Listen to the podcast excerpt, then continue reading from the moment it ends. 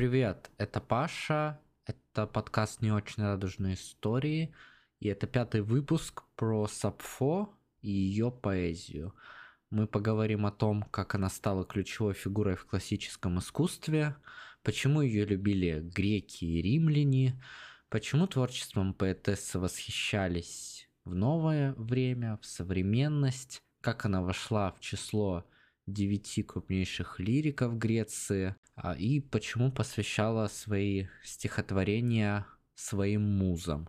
Ну и поговорим о том, как она повлияла на мировую культуру. Стоит начать, пожалуй, с того, что она была крупнейшей древнегреческой лирической поэтессой. Более того, она была первой, кто в литературе воспел чувство между женщинами. Потому что грекам женская любовь, как вы знаете из прошлых выпусков, была особо неинтересна. Они считали женщину вещью, своей собственностью, поэтому женщина не играла какой-то особо важной роли в жизни Древней Греции. Однако поэтесса Сапфо из Лесбоса смогла переломить эту ситуацию. Ну и вообще, на самом деле, на Лесбосе не был никогда сильный патриархат. Она была девушка из достаточно богатой аристократичной семьи, так что у нее были все шансы. Но, конечно, это главное, что у нее просто были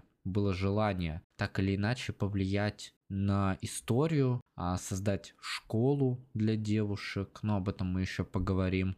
Ну и вообще а, обучать как бы женщин это такое дорогого стоит. Поэтому э, начать стоит, наверное, с ее биографических данных, которые спорные и противоречивы, потому что это все получеловек, полулегенда, полумиф, как бы сказала Цветаева. Но попробуем копнуть в ее жизнеописание. Собственно, как мы уже сказали, Сапфо родилась на Лесбосе между 630 и 612 годом до нашей эры и умерла примерно в 570 году до нашей эры. По сообщению Страбона, она была современницей и соотечественницей Алкея, это тоже поэт, он тоже родился на Лесбосе, считалось в средневековье, что он имел определенные чувства к Сапфо, а та не отвечала с взаимностью, он писал трогательные письма и стихотворения ей, и вообще любовь их изображалась на папирусах, на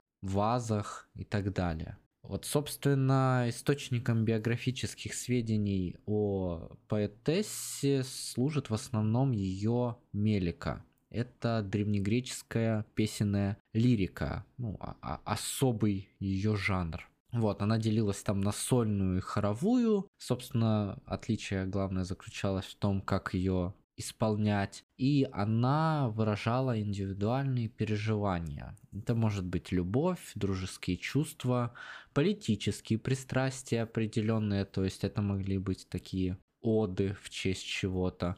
Ну, естественно, печали, радости, а, религиозные какие-то подношения, например, гимны богам, размышления о жизни, морально-этические э, судьбы и прочее.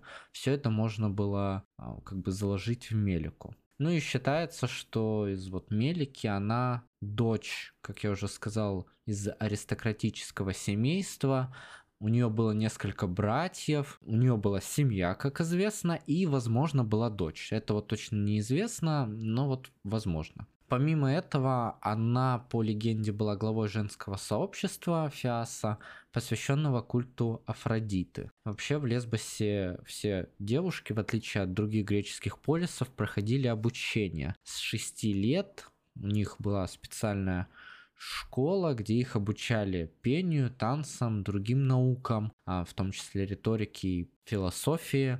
Вот. Но можно сказать, что она была достаточно юным дарованием, потому что в этой школе она уже там сама сочиняла оды, гимны, какие-то элегии и застольные песни, и учителя и все вокруг, да, общество как бы видело ее. Так что она сразу бы дала заметить себя, и учитывая, что была, она была из знатного рода, это все повлияло в том числе на ее политическую, так сказать, карьеру. Во второй половине своей жизни произошли некоторые события на Лесбосе, а именно антиаристократические и антитиранические восстания, направленные в том числе против нее, так как она была из знатного рода, и она вместе с братьями э, вынуждена была покинуть Лесбос, свою родину а, и бежать на Сицилию. Она долгое время жила на Сиракузах и потом в какой-то момент все же смогла вернуться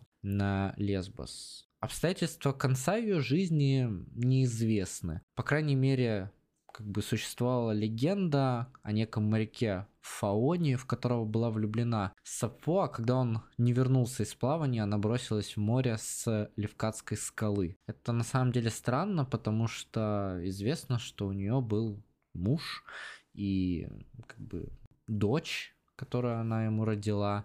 Она посвятила цикл стихов своей дочери, но тоже историки пишут, что по неизвестным причинам и муж, и ее ребенок прожили недолго. В том числе это стало причиной, вот эти несчастья, того, что она отдала свою жизнь, ну или хотя бы часть своей жизни воспеванию лесбийских девушек и женщин, их красоты, их муз, а, их нежности, сопереживания, чувственности.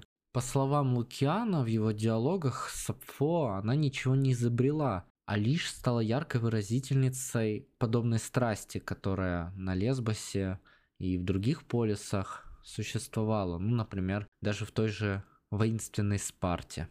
Еще пару слов скажем о внешности Сапфо. Конечно, все современные картины именно 17 20 веков, которые были написаны художниками, они сделаны по вазам и по фрескам, сохранившимся а, в Греции, да, в греческой традиции в римской традиции, в том числе, например, фрески сохранились. А, она не была небольшого роста, смуглая, с живыми и большими блестящими глазами, это в том числе видно на вазописи, стоит обратить внимание, как она там изображалась. Вот, у нее были длинные темные локоны вдоль щек и кудрявая челка. Это была ну, достаточно популярная а, греческая прическа.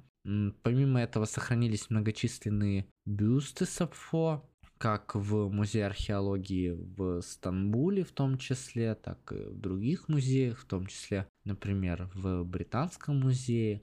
А, в основном это мраморные бюсты, это копии а, греческих работ уже в римском периоде, а, но сохранились помимо этого греческие вазы, на которых в том числе изображена а, Сапфо. Это поняли в том числе по ее особым произведениям, как они написаны, нарисованы на этих вазах. Как я уже сказал, повторю еще раз, социальный статус жительниц острова Лесбос ну и некоторых других дарийско-элийских частей Греции, он отличался э, от того, что было в Ионии, то есть в основной части Греции, в Атике, в Эладе, например. И он отличался свободой. У девушек была свобода они не были затворницами, то есть э, не существовало никакой женской и мужской половины дома.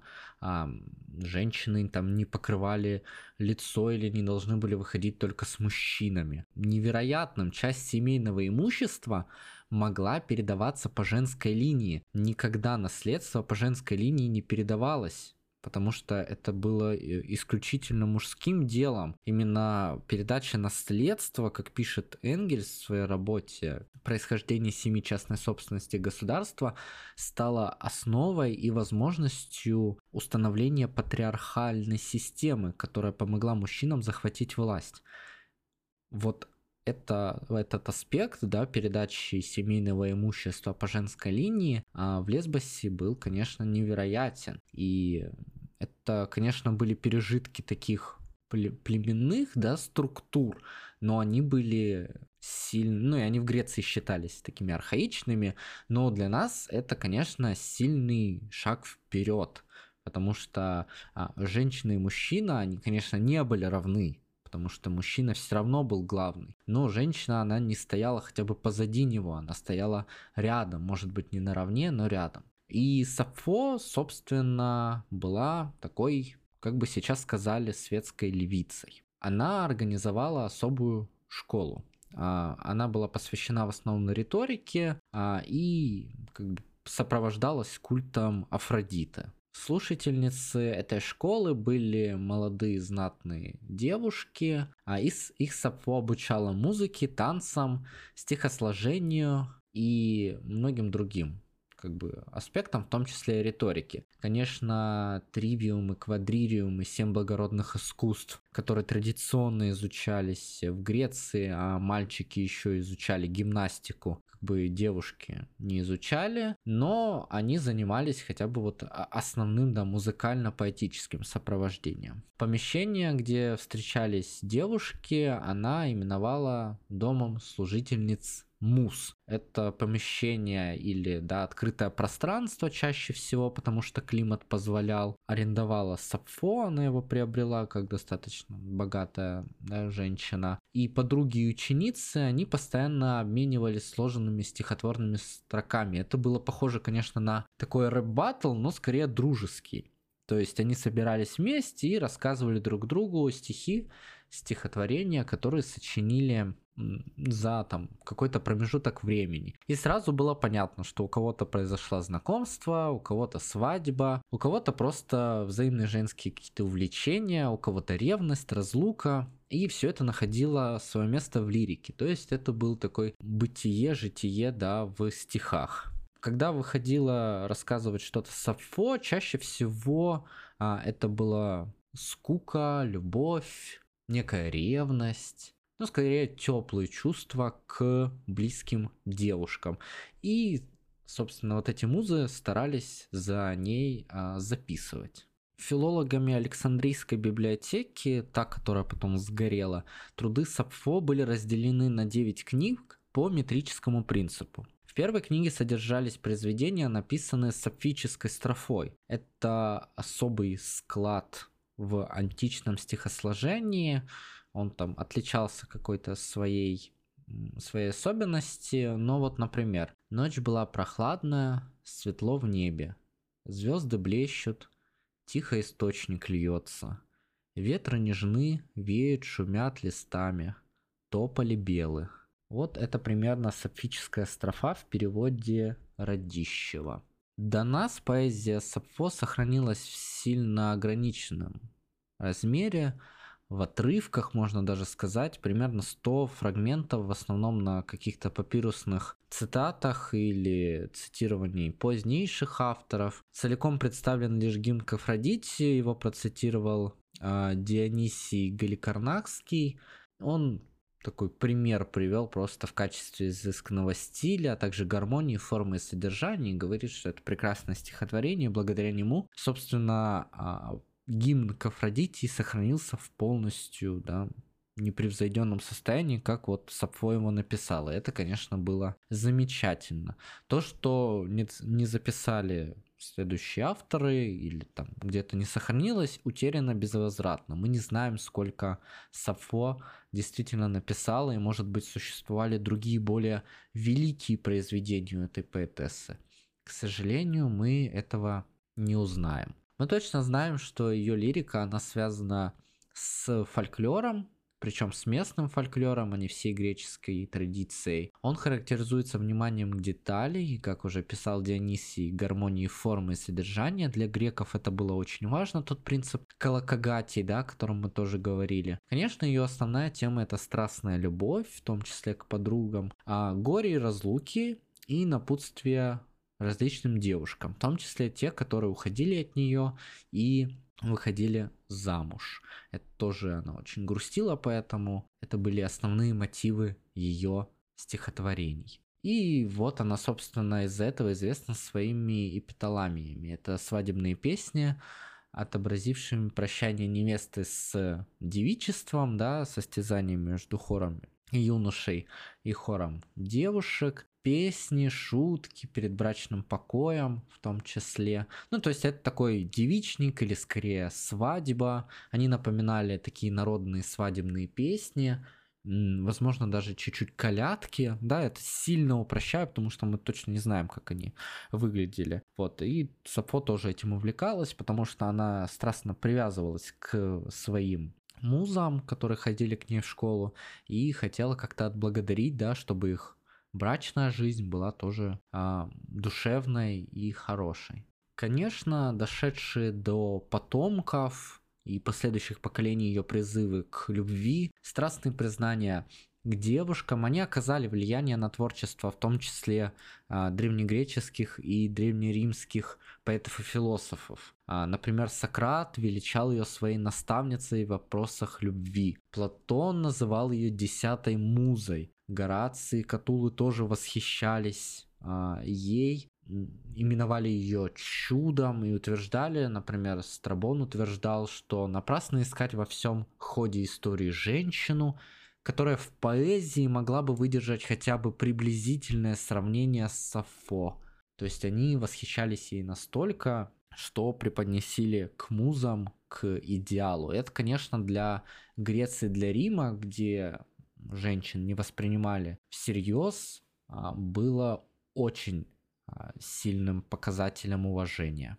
Она играет очень важную роль помимо да, какой-то литературной составляющей, ну, составляющей квир и социальной проблематики, потому что она дала имя того, что в Греции называлось сапфизмом, а у нас лесбиянством. Ну, соответственно, в честь острова, на котором она родилась. Буквально лесбиянка переводится как жительница лесбиянством, да, лесбиянками. Ну, мы точно не знаем, были ли у нее любовницы девушки, но учитывая, как страстно она писала свои стихотворения, возможно, были. Возможно, это была только платоническая любовь. Но мы точно знаем, что в юношестве а, однополую любовь к своей подруге, и это оставило на нее сильный отпечаток. Конечно, некоторые подробности из ее биографии, в том числе там про Левкатские скалы, про Фаона, а, и том, о, о том, что она была непривлекательной, это скорее мифы, но то, что она сформировала общество девушек, в котором она любила находиться, это действительно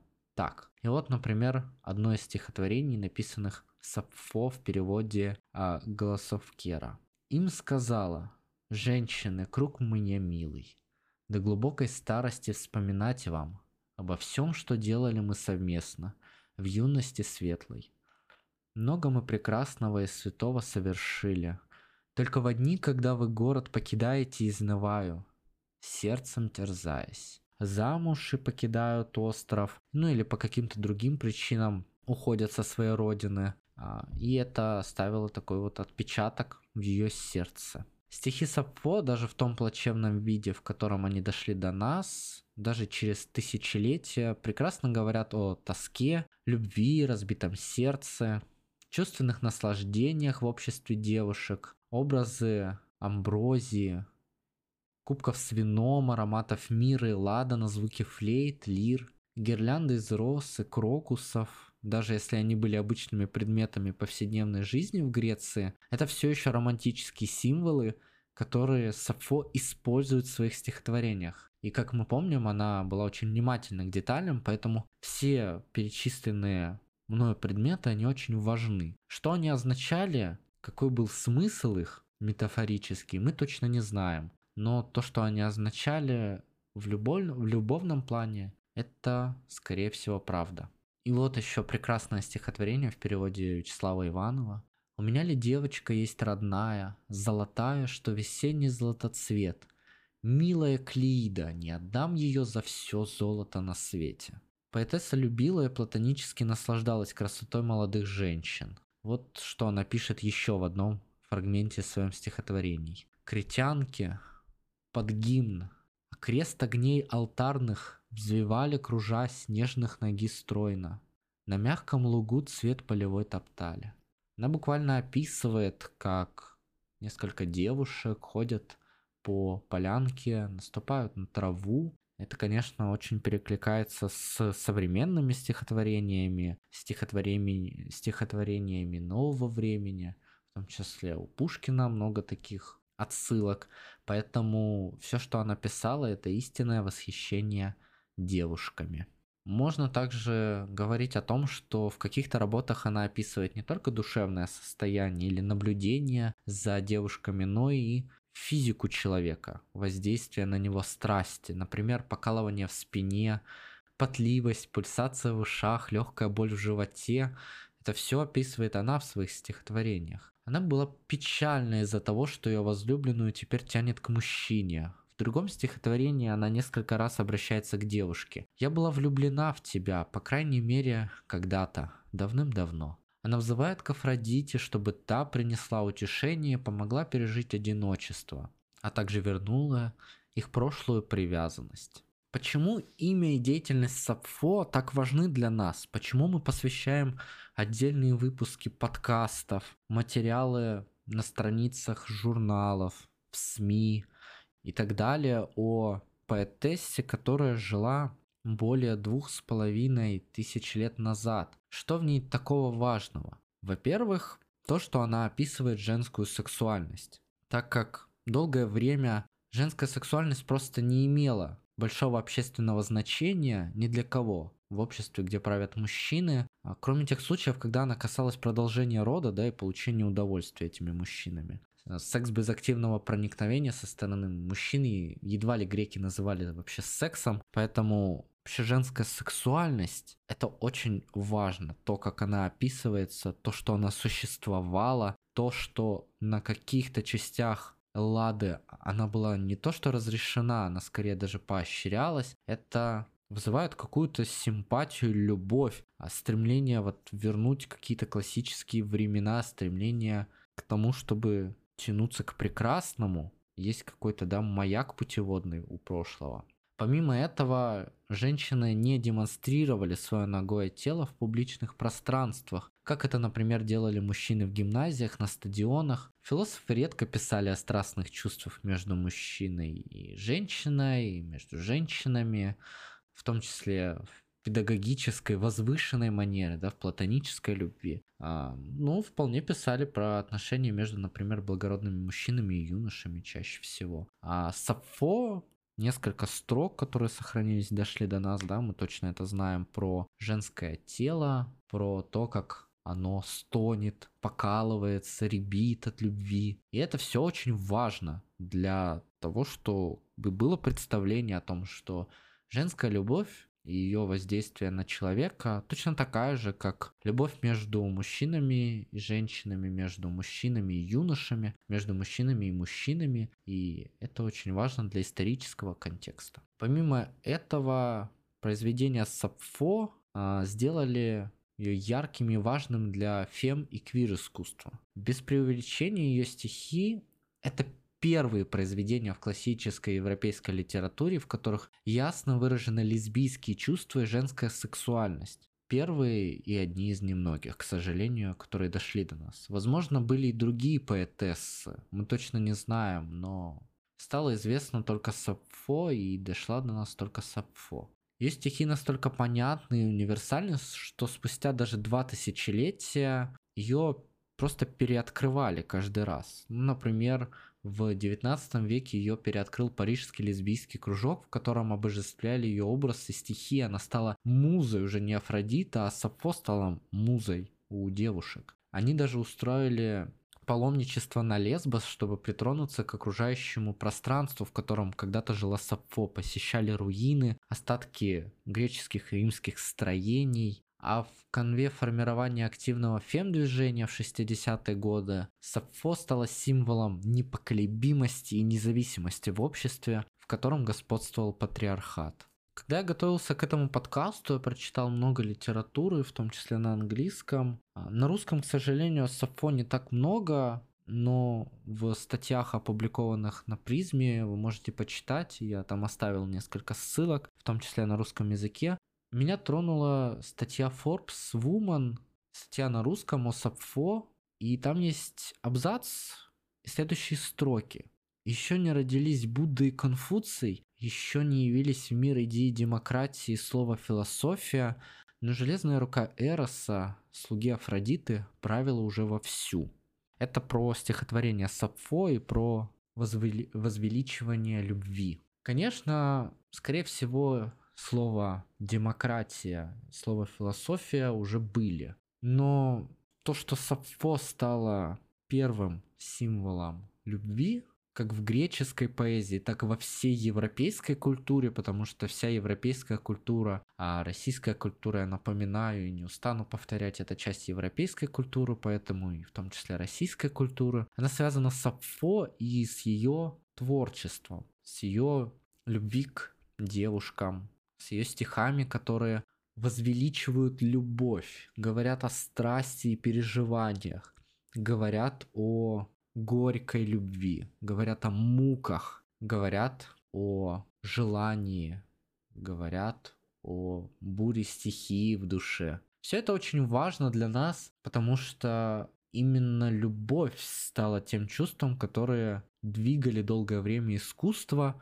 и в Ренессансе люди попытались вернуть это чувство любви, которое описывает не чувство долга перед церковью, не чувство долга перед своим патроном, а именно чувство любви и возвеличивания человека. И гуманизм и все просвещение стало возможным только благодаря тому, что общество и мир, люди сами поняли, что человек является высшим благом, а любовь к человеку высшей добродетелю. И мне кажется, это очень важно.